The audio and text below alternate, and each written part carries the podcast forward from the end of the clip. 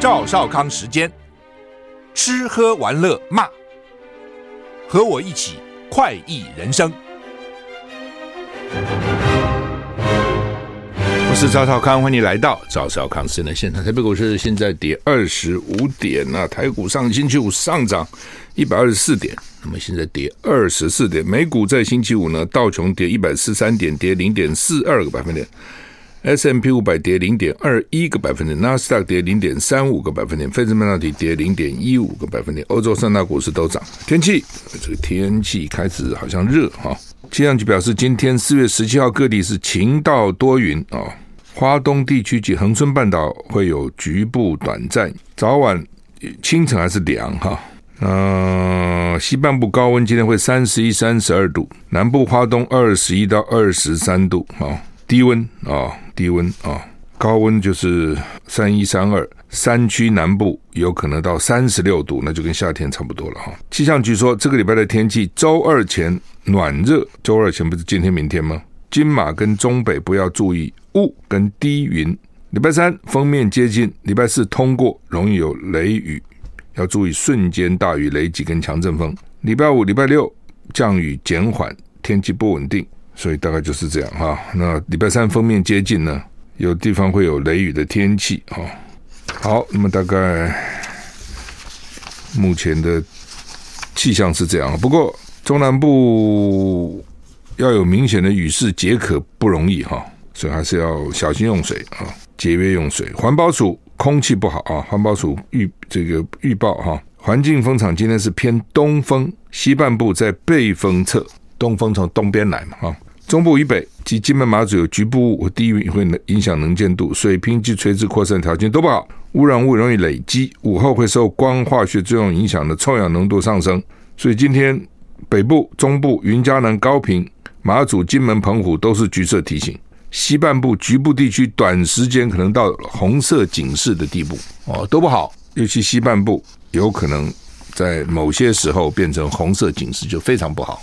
主要因为大陆不好啊，大陆前一阵沙尘暴很严重哈，在北京啊那边很严重。那本地有污染物，加上外来污染物混在一起啊，所以就算前两天下一点雨，好像也没什么用，所以表示污染呢非常厉害。所以这个这个时候少在外面运动吧，啊，能够减少在外面运动，窗户也不要打开了。通常每天都会开开窗透个气，就是也不要开了哈。好，G7 外长会议在日本召开，聚焦俄乌战争跟台湾的议题。七大工业国集团 G7 外长会议在日本召开，据报道，除了聚焦俄乌战争，还将关注台湾议题。在这个同时，俄罗斯总统普丁在莫斯科接见到访的中共国防部长李尚福。七大工业国 G7 集团的外长会议在日本度假胜地长野县轻井泽召开。欧盟外交跟安全政策高级代表波瑞尔发表视讯演说，表示中国大陆跟欧洲的关系取决于北京今后的作为，包括台湾议题。他表示，台湾海峡发生的事对欧盟意义重大，必须跟中国大陆保持往来，维持管道的畅通。路透社引述美国国务院官员说，G7 外长会议也将讨论台湾议题。法新社说，最近发生的区域事件可能将 G7 外长更加关注亚洲地区。日本是东道主，确保区域挑战成为首要探讨的议题。强调相信俄罗斯入侵乌克兰，提高了亚洲地区必须保持警惕的必要性。同时，中国大陆国防部长李尚福正在莫斯科访问。俄罗斯总统普丁周日接见李尚福，对于中俄两国军事合作予以赞许。就是俄罗斯显然现在在拉中国哈，不是只有习近平去会谈，连去个部长啊、总统都要接见哈。日本岸田文雄上次不是演讲发生爆炸哈，安倍晋三前首相遇刺还不到一年，现任首相岸田文雄上个礼拜六辅选时差一点受攻击，让各界都非常的震惊哈。日本到底怎么回事呢？岸田文雄在和歌山县造势活动中被丢掷爆裂物，还好没有人伤亡。凶嫌是二十四岁木村隆二，当场被逮捕，所以他就被被逮捕就被起底了嘛。家庭啊，小时候啊，小时候曾经梦想当糕点师傅跟发明家，那现在怎么去炸人呢？犯案动机不明，被保被捕以后呢，始终保持缄默，已经已经在他位于兵库县的住家藏获疑似制造爆裂物的粉末、钢管等物品跟工具，自己干的啦。自民党人士说呢，木村隆二去年九月出席党内的市议会市政报告活动，他在报告结束以后相当踊跃询问各种问题，譬如说市议会薪水好不好之类，好像对政治有浓厚的兴趣，有浓厚兴趣去参选啊，那去炸人家干嘛啊？苏丹呢？哎呀，苏丹爆内战了，五十现在已经有五十九个人死亡，六百个受伤。苏丹在哪里呢？在非洲东北部，苏丹共和国，非洲的东北部。政府军跟武装团体发生激烈冲突，就是民间有武装了，跟政府军五九人丧生，六百人受伤。东非他们的有一个政府间发展组织打打算派肯亚、南苏丹、吉布地总统来调解，三个总统来调解。这种东西就是这样，一打就开始调解啊啊！不要打了，不要打了！你有什么要求？你有什么要求啊？BBC 报道，二零二一年政变夺取的苏丹军事将领爆发战斗。两个敌对阵营持续交战，各地发生激烈冲突。反正怎么来怎么去。二零二一年就是用重政变取得政权，政变一定是军人嘛。以前那种我们还很多邦交国的时候，有些非洲的总统来台湾，回去在飞机上国内就政变哦，来得了去回不了，还发生过这样的事情哈。就非洲那种国家也没什么制度哈，强人谁拿到军权，有时候一个上校就可以叛变。那这个是二二零二一年他取得政权夺权以后呢，就是政变，然后呢，这些军事将领彼此不服，一定是这样哦。同样是我们政变成功，怎么你去执政了，我怎么什么都没有，或者我比较少，就变成敌对阵营持续交战，各地发生激烈冲突。政府军啊，就是政府的部队，武装团体就是快速支援部队，爆发冲突，第二天造成数十人死亡。政府军表示已经占领了多数快速支援部队的基地。快速支援部队稍早说占领了包括北部麦罗维机场等据点，政府军后来又重新控制了机场，宣称正在对付一小群叛乱分子啊。因为政府军通常是比较有优势的哈。政府军宣布同意联合国开设的人道走廊，以保障安全输送疏散受伤的人。快速支援部队就是非政府军也发表声明，同意开设人道走廊。苏丹的邻国埃及，因为苏丹在东北，那北部是埃及嘛。苏丹的邻国埃及跟查德已经关闭边界了。那有目击者说呢，首都卡斯木有坦克车开过街道，天空有战斗机开过。联合国秘书长古特雷斯谴责苏丹的冲突，说要赶快停止，而且呢要为杀戮事件伸张正义。世界粮食计划署也宣布停止在苏丹的工作。法国外交部发表声明，要赶快避免事态升级，保护尊重人道工作人员。法国在那边也许有利益哈，或是曾经那边殖民过哈。哎呀，美国有发发生所谓大规模的枪击案。什么叫大规模枪击案？不包括不包括枪击的那个人打死起码四个人以上，叫大规模的枪击案哈。美国的阿拉巴马南部，这是阿拉巴马在南部哈，阿拉巴马州达德维尔镇一场十六岁的生日派对发生枪击，造成四人丧生，二十八人受伤，伤者大部分是年轻人、青少年。部分危急。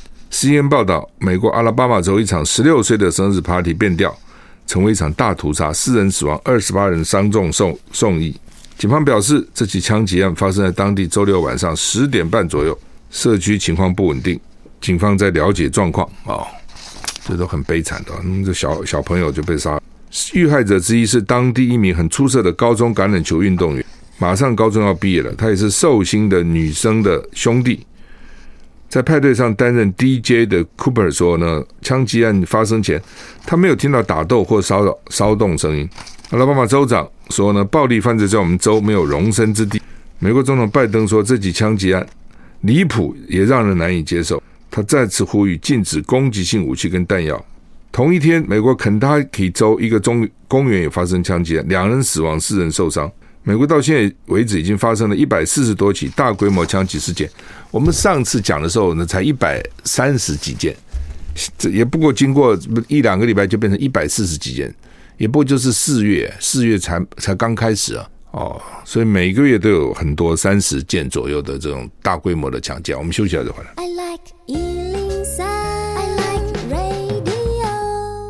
我是赵，我是赵少康，欢迎回到赵少康时间的现场。台北股市现在跌二十三点啊！杜拜大楼失火烧死十六人了。阿拉伯联合大公国杜拜一栋住宅大楼礼拜六失火，十六人死亡，九人受伤。啊，他就在附近很多游客的黄金跟香料的市集，失火五层楼住宅大楼啊，是古老地区哈，有很多移工跟交易人员住在这里，十六人不幸丧生，四个印度人，三个巴基斯坦人，负责大楼保全是一对印度兄弟，因为试图拯救居民而丧生，上去帮忙再也没有下来了，真惨。初步调查显示，火灾原因是没有遵守建筑安全跟法规啊。杜拜是很特别的地方哈，我去过两次啊。呃，你很多事情就是你去过，你就会回想起当时一些景象啊。那杜拜的特色就是你会觉得，杜拜政府想尽办法讨好观光客，就是想尽办法 surprise 你，让你惊讶，让你说哇，怎么这样啊？比如说，他那个帆船旅馆啊，我也住过啊，也相当不错哈。早餐，早餐就有鱼子酱，哇，这什么个早餐呢？哦，鹅肝酱，早餐这么丰富哦，那个房子非常大哈，就是每一间房子都很大。然后呢，我印象有两层，上下两层，每间房哦，上下两层。那么热的地方，沙漠还给你搞个大的游乐场，就是水的游乐场哦，Wild Wadi 我还记得名字。然后呢，后来又搞了一个溜冰场。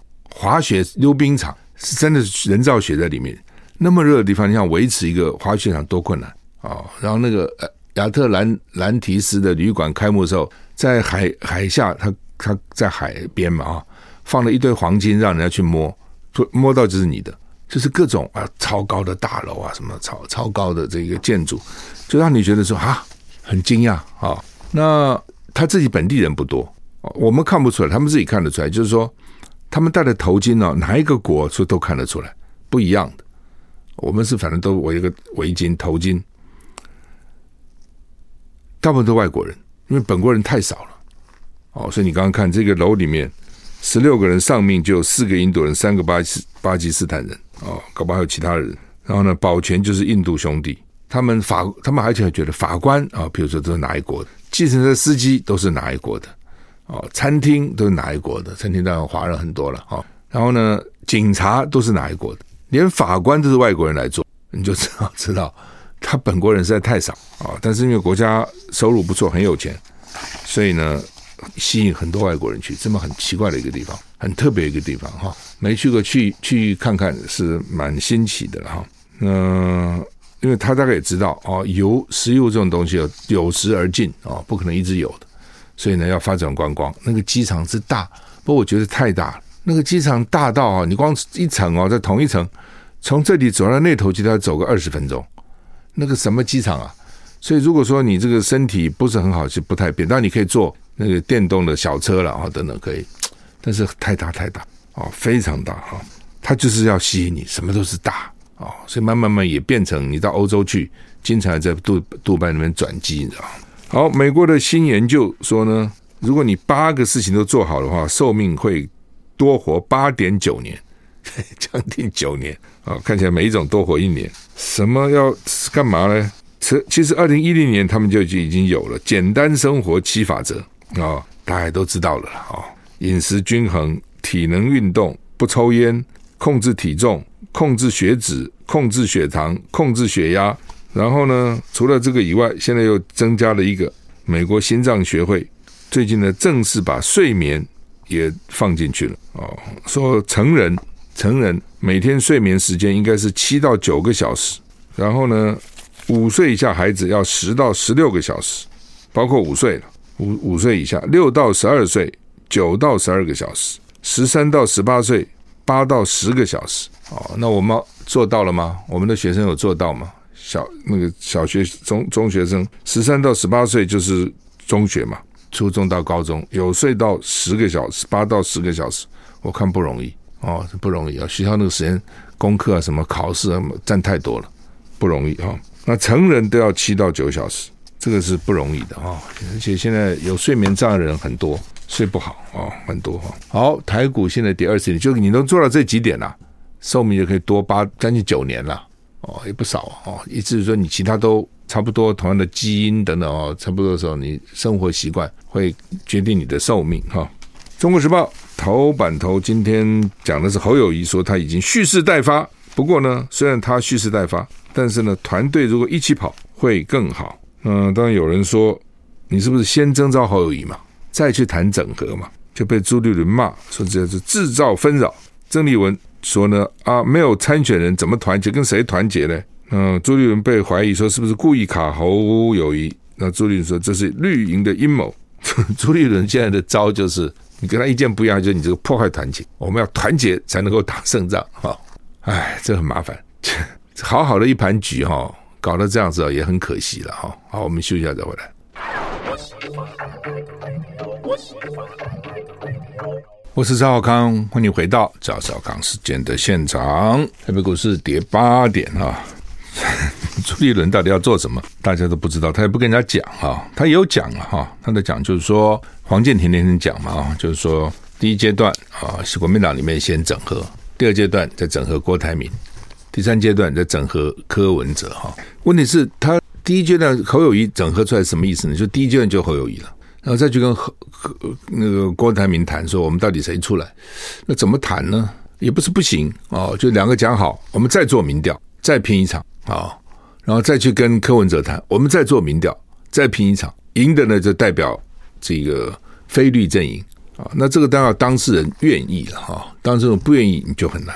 其实哈，其实是有点可惜的啊。就是九合一大选那个时候，国民党气势很旺嘛。哦，那个时候我们看民调，不管是侯友谊还是郭台铭都赢赖清德，哦，而且赢蛮多的啊，大概都是四十几比二十几，赢这么多。那不管是只是侯友谊民调比郭台铭会多一点，大概多个三三趴四趴，多也多不多，但是多一些，但是都赢赖清德啊、哦。所以那时候我就想说，如果说国民党的时候乘胜追击，他们两个随便提一个，当然不是随便，就只要两个能够提一个出来，然后呢就一直拱他，就大家都全部支持他，团结嘛，就是他了嘛。哦，就像民进党现在很团结，没有人出来跟赖清德唱反调啊，都支持他嘛，因为要赢啊，啊、哦，那一路下去，有可能在明年就就就一路就声势就上去了，但那时候没决定哦，侯友有侯友的顾虑，郭台铭有郭台铭的考虑啊、哦，那朱立伦有他自己的打算，个人都有个人打算，所以就拖下来了，因为那时候我我就看这个形势。只要郭台铭、侯友任何一个出来就会赢，侯友宜不用讲，是因为九合一选举他打得很好，大胜林佳龙四十六万票，对，这个没话讲，大赢四十六万票，赢很多。朱立伦那个时候赢赢那个游锡堃才赢两万多票，连任的时候，对不对？那侯友宜能够赢林佳龙四十六万多票，算是赢很多。所以我那个才说，就他们两个就拱一个都可以了，因为他们声势很强嘛，那个时候。哦，所以呢，其他人就很难说要参选，因为你那时候如果假如我那个时候说我要我也要选，人家不是你故故意捣蛋嘛？人家侯友宜明明那么强，明明赢那么多，他可以赢啊，你干嘛要要出来干嘛呢？哦，所以那个时候，如果国民党中央当机立断，两个任何一个其实都会赢的。而且我认为那个时候只要提了一个，另外一个就不会再出来了。我觉得那时候如果你就是侯友宜，郭台铭会硬要出来吗，我觉得不会。如果那时候就是郭台铭了，侯友宜那个也就算了。但就一直拖啊拖拖拖拖拖，好，那拖到现在就目前这个状况。当然不表示说不能够再翻起来了，哈，因为选举的东西随时都可以有变化，还有看到外在的、两岸的、国际的什么都有可能啊。可是就是说蛮可惜的哦，就你要更拼了，就将来不管他提了谁了，可能就要更拼啊，因为你到现在两个都下来了嘛，两个都下来了，就变成有一点谁也不服谁了，知道？那为什么是你呢？那为什么不是我呢？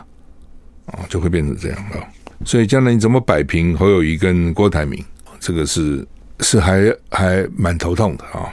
好，那么联合报的头版头做的是叫做乡民团保，流标平传，什么意思？就是有不少的乡镇村，他们自己去保险。哦，比如新竹县说帮五十六万县民投保，一年的预算五千七百。多万，对不起，讲错了，五百七十多万，五七零多万，五百七十多万，五百七十多多多多看了一个零，五百七十多万。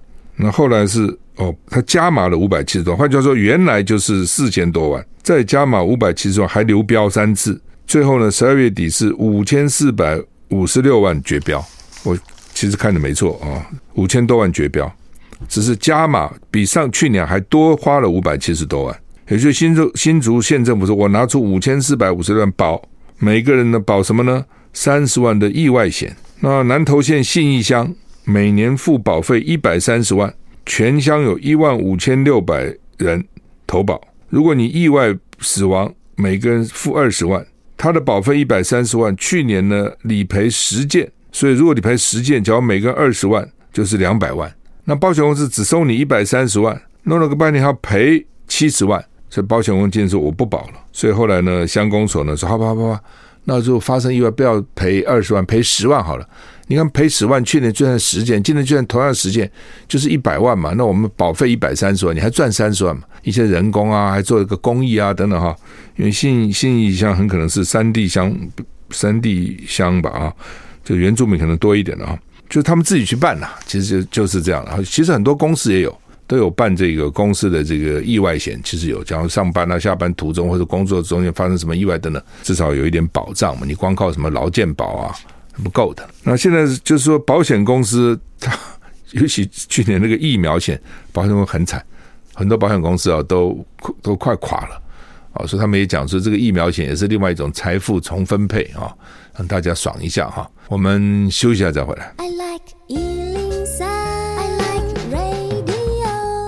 我是赵小康，欢迎回到赵少康时间的现场。台北股市跌十八点哈。好，今天开始搭大众捷运系统免戴口罩啊。刚讲联合报做的就是那个团保哈，到处流标了。产产险公司原来大概赚钱，哎，就算了算了，这种小小钱地方就现在赔钱了，啊，现在很惨呐，很多连那个资本额都赔光了啊。嗯，所以呢，这个不当时说实话了啊，就是说。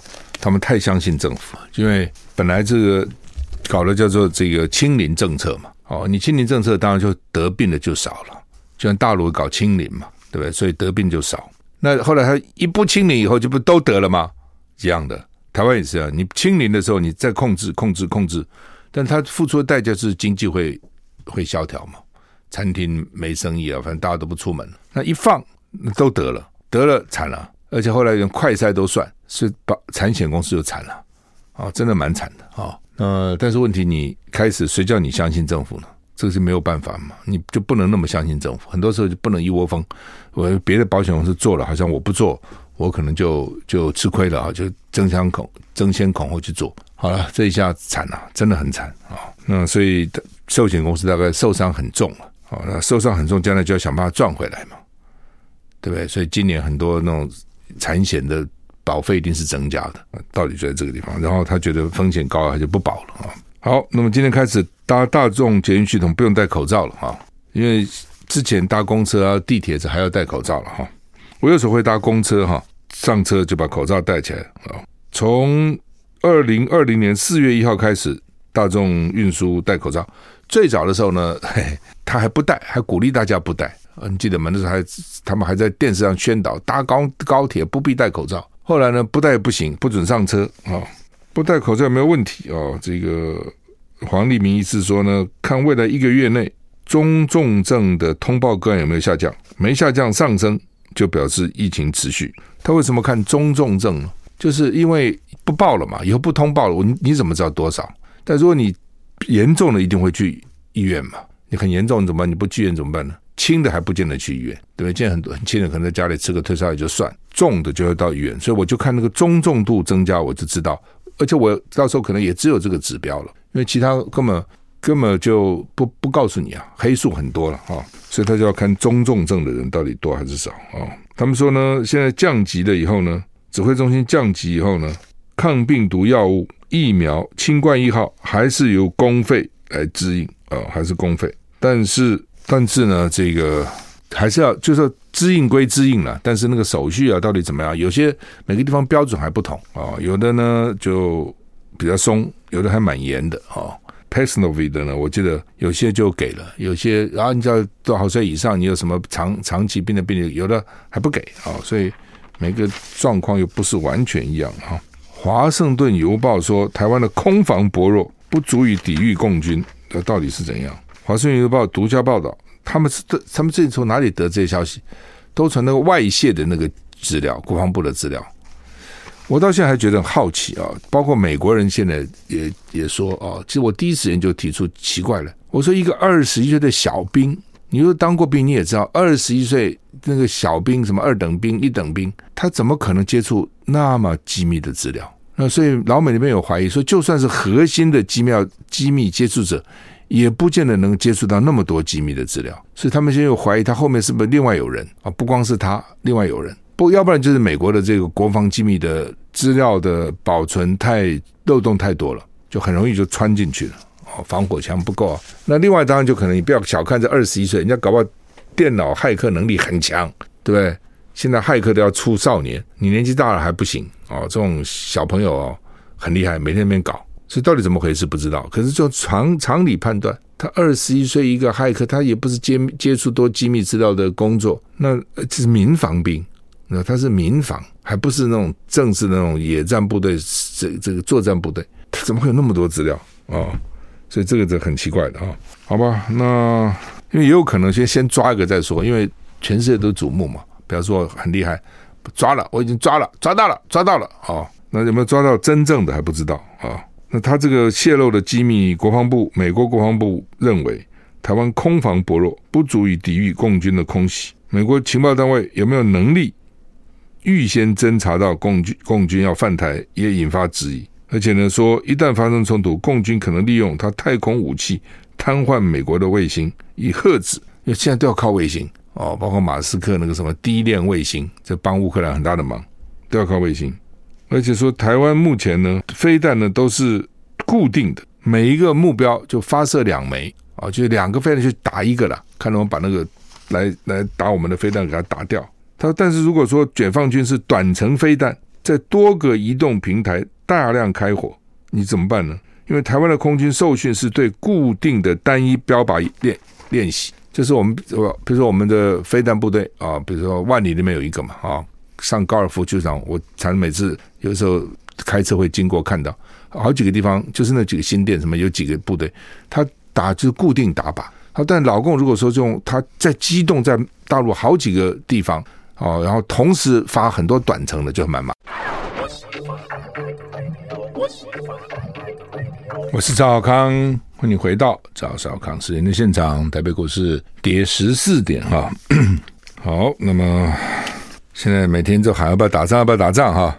呃，现在呢说主战部队，我们主战部队哈，主战部队就是真正的要打仗的部队了哈。说这个一支补不满。那现在脑筋动在现在要开始服役一年的这个义务役方面，所以希望把义务役的呢，把它争取加入主战部队啊，希望这样呢，把边线比呢能够补足到八十五趴。主战部队的下士及士兵边线比线不够啊，就是说应该，比如我应该有十万人，我现在可能只有七万不够，所以呢就把义务役拉拉来呢，本来义务役应该是比较在后备部队，不是主战部队。哦，主战部队照理讲，这些人应该训练比较精良，没办法，人不够啊，所以呢，就叫这个义务役也加进来。那怎么办呢？给他加钱。现在呢，将来义务役是可以领两万八千零二十七元。以前是这样的，因为你既然是义务嘛，所以呢，你就少领点钱。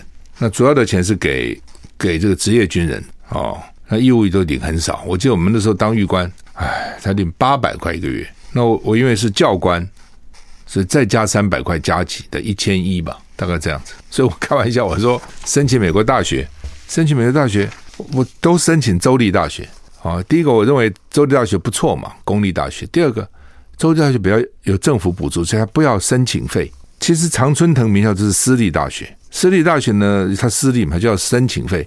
我记得那时候一个申请费它是二十块、三十块、四十块美金。哎天哪！三十块美金，那是四十块兑一，就是一千两百块。一个学校，你一个学校申请三十块美金是一千两百块，我一个月薪水只赚一千一百块呢。哦，哪有钱去付这个什么申请费啊？哦，所以就干脆都申请州立大学，觉得州立大学也不错嘛。哦，还可以的，就州立大大概都是，但是不是顶好的啊？那没办法，有很多时候你你是那个环境的要要考虑嘛。哈，所以我申请到我申请到很多很好的学校。那问题是他没奖学金呐、那你当然是以有奖学金为主为考虑嘛，啊，能省省钱还是很重要的。好，那呃，所以呢，但现在他说已经接近了，就是义务役的士兵哦，可以拿两万八千零二十七块。他有这个受过训练以后了哈。那如果你加入他的主战部队，他就有加给了，有各种不同的加给。我看一般大概是没有多少的，几百块、几百块、几千块，最多是空降特战空投部队加给两千两百到一万零八百，主要就是空投大概这样比较多了哈，空投部队哈。嗯，如果这样的话，加加他们就说差不多可以超过三万，就跟啊，就跟那个职业军人没有差太多了哈。不从另外角度看，就是你这 为什么找不到？因为你职业军钱给的不够多嘛。啊，你又问我，我宁愿哈义务役就给少一点，他反正就是一年嘛，对不对？反正大家也知道，一年这一年就是为国家尽个义务嘛，多一点少一点也没那么计较了啦。哦，你那个钱应该省下来给职业军人才对啊。有时候他们这个。不知道怎么算那个脑筋怎么算账，职业军人才要多一点钱嘛，才能够吸引到他。那他们训练比较苦的，真的要打仗，他们是主力部队嘛。好，好，那么另外，我看台股现在怎样？跌十四点哈。这些私立大学很有趣哦，因为现在啊学生不够，私立大学呢现在越来越少子化。你自己想想看，最多时候一年生四十几万，现在去年只有十六万，了不起今年恢复成十七八万，就这么的，跟只有以前的一半不不到了。那那时候孩子多，就大家拼命抢着办学校哦，然后呢，各种升格啊什么，这这我觉得真可恶啊！那时候乱升一通，把很多的专科都升变大学了，所以一大堆大学。好了，现在没孩子了，惨了哦。那不后来就靠什么？靠大陆学生，因为大陆啊，大概也只有一半的机会能念大学，并不是都能念大学。那而且到台湾来又便宜嘛，跟到国外留学差很远，台湾还是比较便宜啊、哦，所以呢。而且又好念嘛，因为语言呢什么相通嘛。哦，但是因为两岸一紧张，人家就不来了，对不对？来干嘛呢？以前在台湾念个大学，在大陆就你什么大学啊？我台湾什么大学？哎，还不错，人家对台湾有好感。那假如现在两岸变得很紧张，甚至互相敌视，那什么大学？你台湾什么？你干嘛到那去念？找工作搞不好都有问题。哦，所以人家也不来了。再加上两边的政策等等，所以是现在私立大学蛮惨。那现在怎么办呢？私立大学怎么抢？他们现在有第一阶段、第二阶段嘛？就第一的阶段成绩够了，然后就开始第二阶段，就是口试啊、什么交报告啊等等。然后呢，一个人可以填六个志愿，所以有的人六个大学都第一阶段都通过了，就叫他 interview 嘛，啊，去口口试啊等等一堆，看看他的各种的这个资料。说好他们有些系啊，分数是倒着打的。哎，大学搞这才不好，什么意思？但是没办法，就是说呢，明明是好的学生，他给他打低分；比较差的学生，他给他打高分表现。为什么呢？因为他觉得这个好的学生，比如说 这学生很会讲话，然后呢见多识广哦，然后呢讲得头头是道，别的学校也会要他。他不是只有你这个学校，他可能有三四个学校，别的学校也要他。所以呢，你如果说这些学生都打高分。这些学生都不来，你不就空了吗？所以这些学生他给他打低分，反而是那个看起来比较差的哦，别的学校大概也不见得会要的。我给他打高分，为什么呢？他比较容易在我这边念。哎呦，学校怎么搞这个？你不觉得有点违反我们平常对于老师啊、对教育机构的这样？教育机构要诚实啊，教会怎么搞这一招呢？这实在是不诚实啊！人家明明表现好，你给他打很差；明明表现不好，你给他打很高啊、因为好的话，你知道别的地方也会觉得好，都把他要去了，人家不会来这里啊、哦。差的呢，反正啊、哦，因为差的，如果你给他打差，他就没资格了，他连备取都没有了，对吧？他就不是了嘛。因为他现在有规定，比如说三倍第一阶段加三倍，所以最后你只只能留下三分之一人了、哦，三分之二，如果你不够，他根本就连资格都没有了嘛。所以呢，把这个低的打高，把高的打低，哇，这真厉害！我没想到还有这一招哈，你不觉得实在是，唉，实在是这个少子化以后，将来问题真的蛮多的了哈。这个过去的错误的政策造成今天这样的结果。好，我们时间到了，谢谢你的收听，再见。